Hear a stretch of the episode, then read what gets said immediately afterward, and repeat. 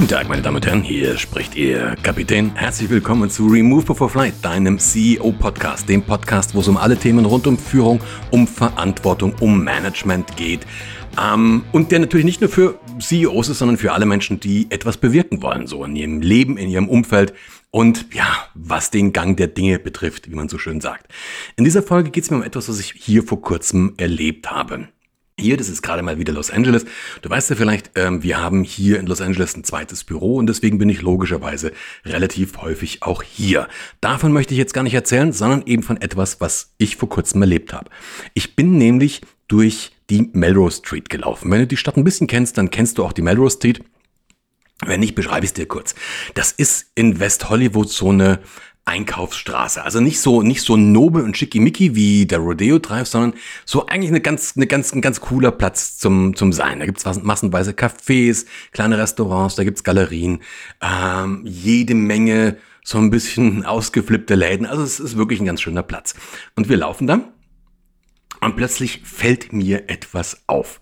Das, was mir auffällt, ich habe das in den letzten, bei den letzten Trips hier schon ein paar Mal gesehen, ist ein eigentlich urkomisches Ding. Und zwar ist das ein kleiner Lieferroboter. Du musst dir vorstellen, dieses Ding schaut aus wie so eine, wie so eine Kreuzung aus Puppenwagen und Rollator. Also wirklich nicht hübsch, ja. Äh, aber wirklich stell dir so einen, so einen etwas vergrößerten Puppenwagen, einen etwas verkleinerten Rollator vorne äh, vor. Vorne sind zwei große Kameras äh, dran, die schauen aus wie Augen und die blinken auch so. Also wie so ein Blinzeln ist das, ist das, schaut das aus. Und das Ganze hat auch noch einen Namen, der steht groß an der Seite dran. Conny heißt das. Und der fährt da so alleine vor sich hin, ja, und äh, versucht irgendwie den Leuten auszuweichen, fährt da vor sich hin. Ich habe das Ding, habe es gerade gesagt, gerade gesagt, schon ein paar Mal gesehen. Das letzte Mal, als ich hier war, ist da nebendran noch jemand gelaufen. Also mit irgend, ich glaube, es mit so einem Terminal in der Hand, wo er es zumindest Not abschalten kann, wenn das Teil irgendwo dagegen fährt. Jetzt habe ich zumindest niemanden mehr gesehen. Also entweder waren die Leute weit weg oder das Ding ist wirklich autonom, unabhängig die Melrose Street lang gefahren. Jetzt sagen wir mal ganz ehrlich, ich glaube nicht, dass das Ding jetzt im Moment schon was liefert. Also das sieht so aus wie ein Lieferroboter, das schaut aus wie so ein fahrender Einkaufswagen, aber ich glaube ehrlich gesagt nicht, dass das Ding im Moment was liefert. Das Ding fährt im Moment, glaube ich, einfach nur sinnlos in der Gegend rum. Wenn du übrigens mal wissen willst, wie das Teil ausschaut, dann geh doch einfach auf mein Instagram-Profil. Mein Instagram-Name ist Peter Brandl, da kannst du, wenn du magst, mir folgen.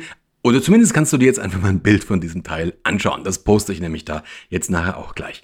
Ähm, der fährt da einfach so rum. Und jetzt kannst du dich fragen, warum machen die das? Also, wie gesagt, ich glaube nicht, dass der im Moment wirklich was liefert. Also im Moment hat das Ding definitiv eigentlich keinen praktischen Sinn, Komma, außer.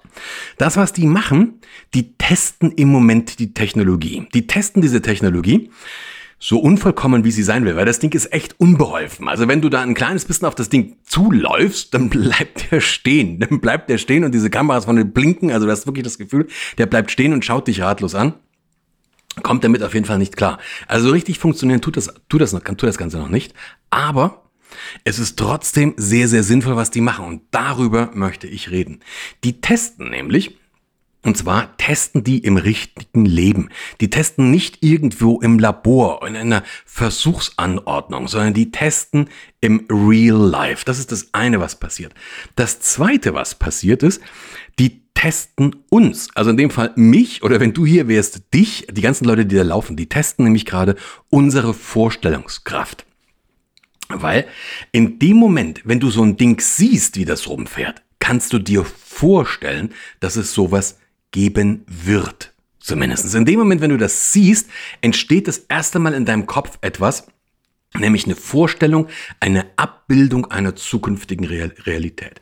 Und damit haben wir, so würde ich sagen, die beiden wichtigsten Voraussetzungen, die es überhaupt braucht, wenn du was verändern willst. Die beiden wichtigsten Voraussetzungen, die ein Unternehmen braucht, wenn es was verändern will, die eine neue Technologie, ich würde sogar so weit gehen, die eine, die eine Gesellschaft braucht, wenn sie sich verändern will. Das ist einmal die Bereitschaft zum Testen und zum zweiten Vorstellungskraft, also die Fähigkeit, sich einen zukünftigen ähm, Zustand überhaupt vorstellen zu können. Lass uns da mal auf die beiden Punkte im Einzelnen eingehen. Fangen wir mit dem, Thema, mit dem Thema Bereitschaft zum Testen mal an. Bereitschaft zum Testen. Das klingt so banal und eigentlich so völlig selbstverständlich ist es aber nicht. Weil das, was die hier machen, die probieren einfach was aus. Dieses Ding ist alles, aber nicht fertig. Dieses Ding hat im Moment noch keinen wirklichen praktischen Nutzen. Sie probieren es aber aus. Was machen wir in Deutschland? Was machen wir tendenziell, wenn so ein Ding in Deutschland rumfahren würde, würde sich jeder das Maul zerreißen. Da würde jeder sagen, na ganz toll, was ist das denn jetzt? Und jetzt gerade im Winter, da bleibt er stehen. Wir würden die Gefahren sehen. Was ist, wenn dieser rollende Einkaufs Einkaufskorb ein Kind ummäht oder weiß der Geier was? Wir sehen die Probleme, wir sehen das Nicht-Perfekte und ganz ehrlich, Leute, wir lieben es, also du natürlich nicht, aber du weißt, von wem ich rede. Wir lieben es doch, uns dann auf diese Probleme einzuschießen und irgendwas mehr oder weniger im Keim zu ersticken. Und das machen die hier in Amerika anders. Und ganz ehrlich, das ist einer der Gründe, warum es mir hier auch so gut gefällt. Ich fliege auch immer wieder gerne zurück. Aber das, was ich hier mag, ist, wenn ich hier jemandem eine Idee erzähle, ähm, dann hören die zu und dann sagen die, hey, also entweder sagen sie, entweder sagen sie, das geht nicht, weil legal oder weil irgendein ganz klarer, harter Einwand dagegen steht. Und dann kommt aber immer gleich der zweite Satz. Wenn du das zum Gehen bringen willst, dann brauchst du noch A, B und C. Und das war jetzt schon sehr, sehr kritisch. Meistens hast du, du erzählst mal eine Idee und dann entsteht so ein Brainstorming. In Deutschland, wirklich, wenn ich die Probleme an irgendetwas sehen will, dann muss ich nach Deutschland. Dann muss ich in Deutschland irgendjemanden fragen, was hältst du davon? Und dann kriege ich eine Liste von Problemen, da wäre ich alleine niemals drauf gekommen. Also die haben hier die Bereitschaft zu testen, die probieren es eben einfach aus, auch wenn das Ganze noch lange nicht fertig ist. Wenn du dich ein bisschen mit, mit Silicon Valley beschäftigst, dann kommst du genau auf diesen Punkt. Deswegen sind die hier schlicht und einfach schneller, weil die mit etwas an den Start gehen, was auch noch mal nicht fertig ist. Die bauen einen Prototyp. Die bauen, das ist ein ganz schweres Wort, Minimal Viable Product, also ein mindestens überlebensfähiges Prototypen, Prototype. Ähm, damit gehen die an den Start und schicken das Ding raus. Das, die haben keinen Perfektionismus. Das Teil muss nicht perfekt sein. Ich habe schon mal gesagt, wenn du das Ding, das, das, wenn du das Ding ein bisschen schief anschaust, dann bleibt der stehen, blinzelt dich mit seinen Kameraaugen an und kommt nicht weiter. Das Ding ist auch ehrlich gesagt hässlich. Also wenn du mich fragst, das ist wirklich hässlich. Die sind also, das, die, die bauen hier einen Prototypen und der, das Ding muss nicht an Schönheit sterben. Und, und das ist nochmal ganz, ganz wichtig, die haben die Bereitschaft, Fehler zu machen. Die haben die Bereitschaft, was zu riskieren, was ihnen vielleicht um die, um die Ohren fällt. Ich habe in einem anderen Podcast schon mal was darüber geredet, über diese überlebbaren Fehler. Also Fehler, die, wenn sie denn eintreten, die mir nicht den Hals kosten, die nicht das System kaputt machen, ähm, die vielleicht ein bisschen ein kleiner Rückschlag sind, aber die damit auch wirklich eine Lernchance sind. Das machen die hier anders. Die bauen diesen Prototypen, sind bereit, damit Fehler zu machen und aus diesen Prototypen können sie was lernen. Sie können nämlich lernen, wo das Ding nicht funktioniert. Und ganz ehrlich, wenn du so einen kleinen Prototypen über die Melrose Street jagst, dann hast du da andere Insights, Insights, die du rausbekommst, als wenn du das Ding in irgendeiner Laborsituation testest. Die lernen, was das Ding kann, was es nicht kann die lernen, wo noch die Challenges sind, wo also noch die Entwicklungsaufgaben sind. Äh, die lernen aber auch, was die Menschen, also die potenziellen Kunden wirklich wollen und wirklich brauchen.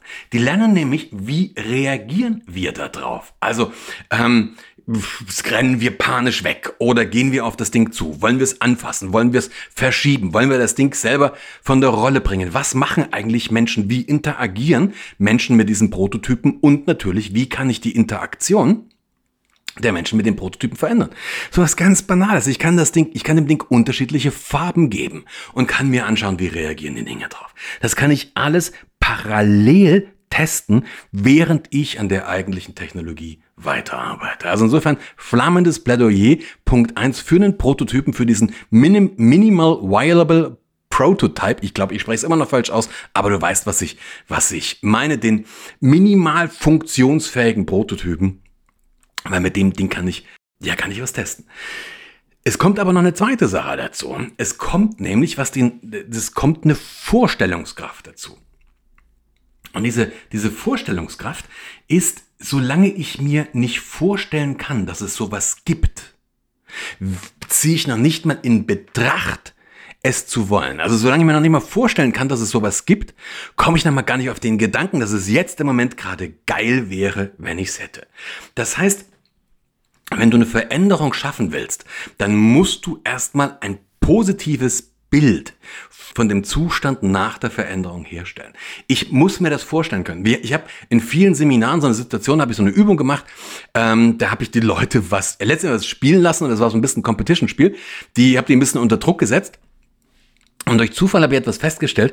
Ich habe denen nämlich eine Aufgabe gegeben, die sie sich nicht mehr vorstellen konnten. Die ging, aber an dem Start, das ging schon, das war schon zu machen, aber an dem Punkt, wo die waren, ist das Ergebnis, was ich von denen wollte, praktisch aus der Reichweite aus der Sichtweite gerutscht. Und damit sind die völlig demotiviert in so einen Zustand gegeben, haben aufgegeben, haben, haben, haben losgelassen, haben, haben in so einen inneren Widerstand gegangen, ich würde sogar innere Kündigung gehen und haben teilweise sogar das Projekt sabotiert. Bedeutet auch wieder für Veränderungen in Unternehmen, dass du, egal was du von deinen Leuten willst, die müssen sich vorstellen können, dass es erreichbar ist.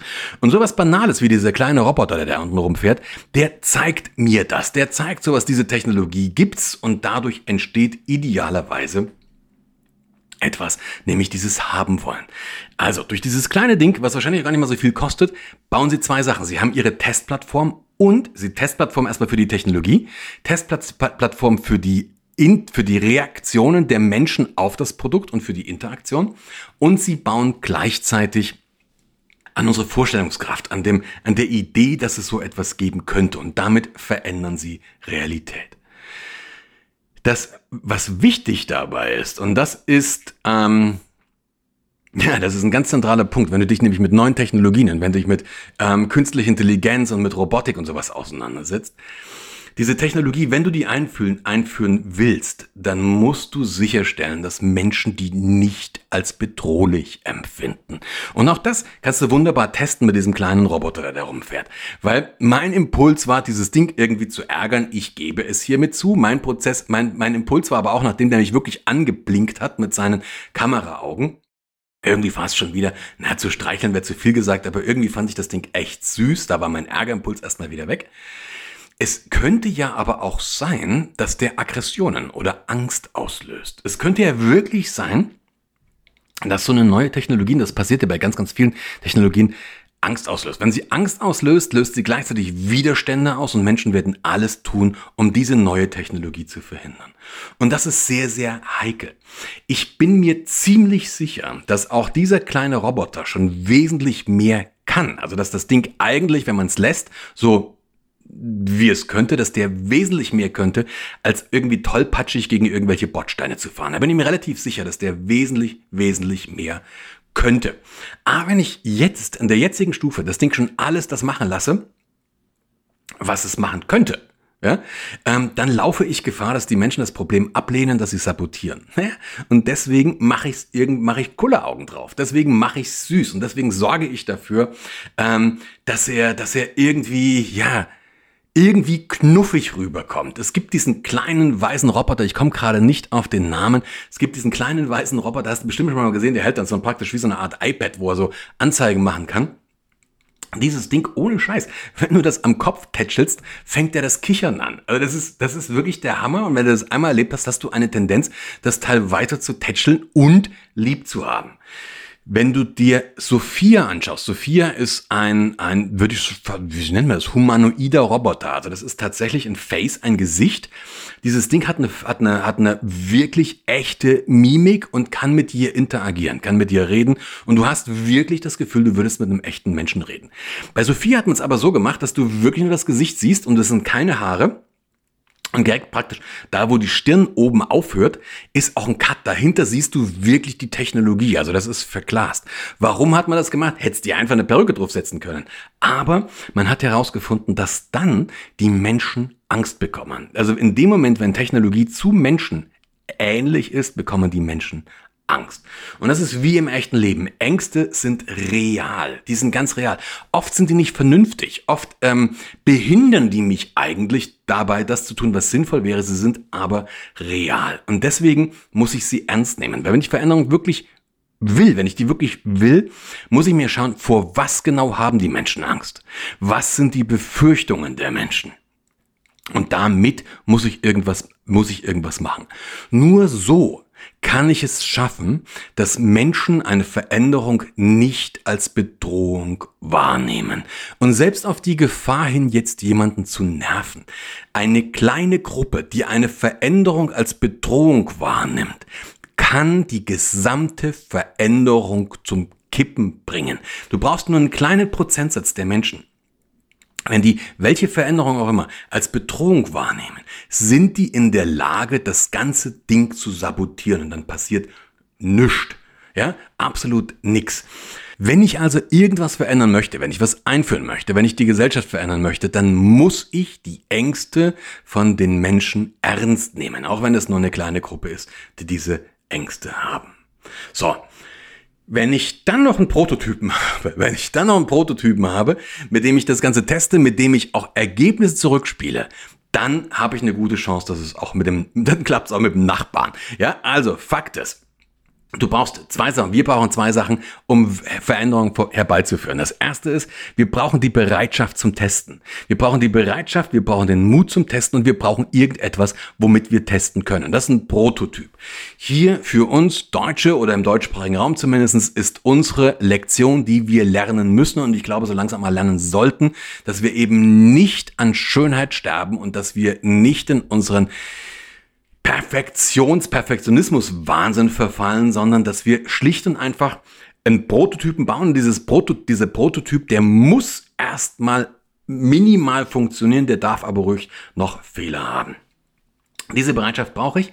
Ich brauche die Bereitschaft zu testen, ich brauche die Bereitschaft zum, Fe zum Fehler machen und ich muss ein Bild in den Menschen erzeugen, dass sie sich vorstellen können, was mit der Veränderung und vor allen Dingen, was nach der Veränderung passiert.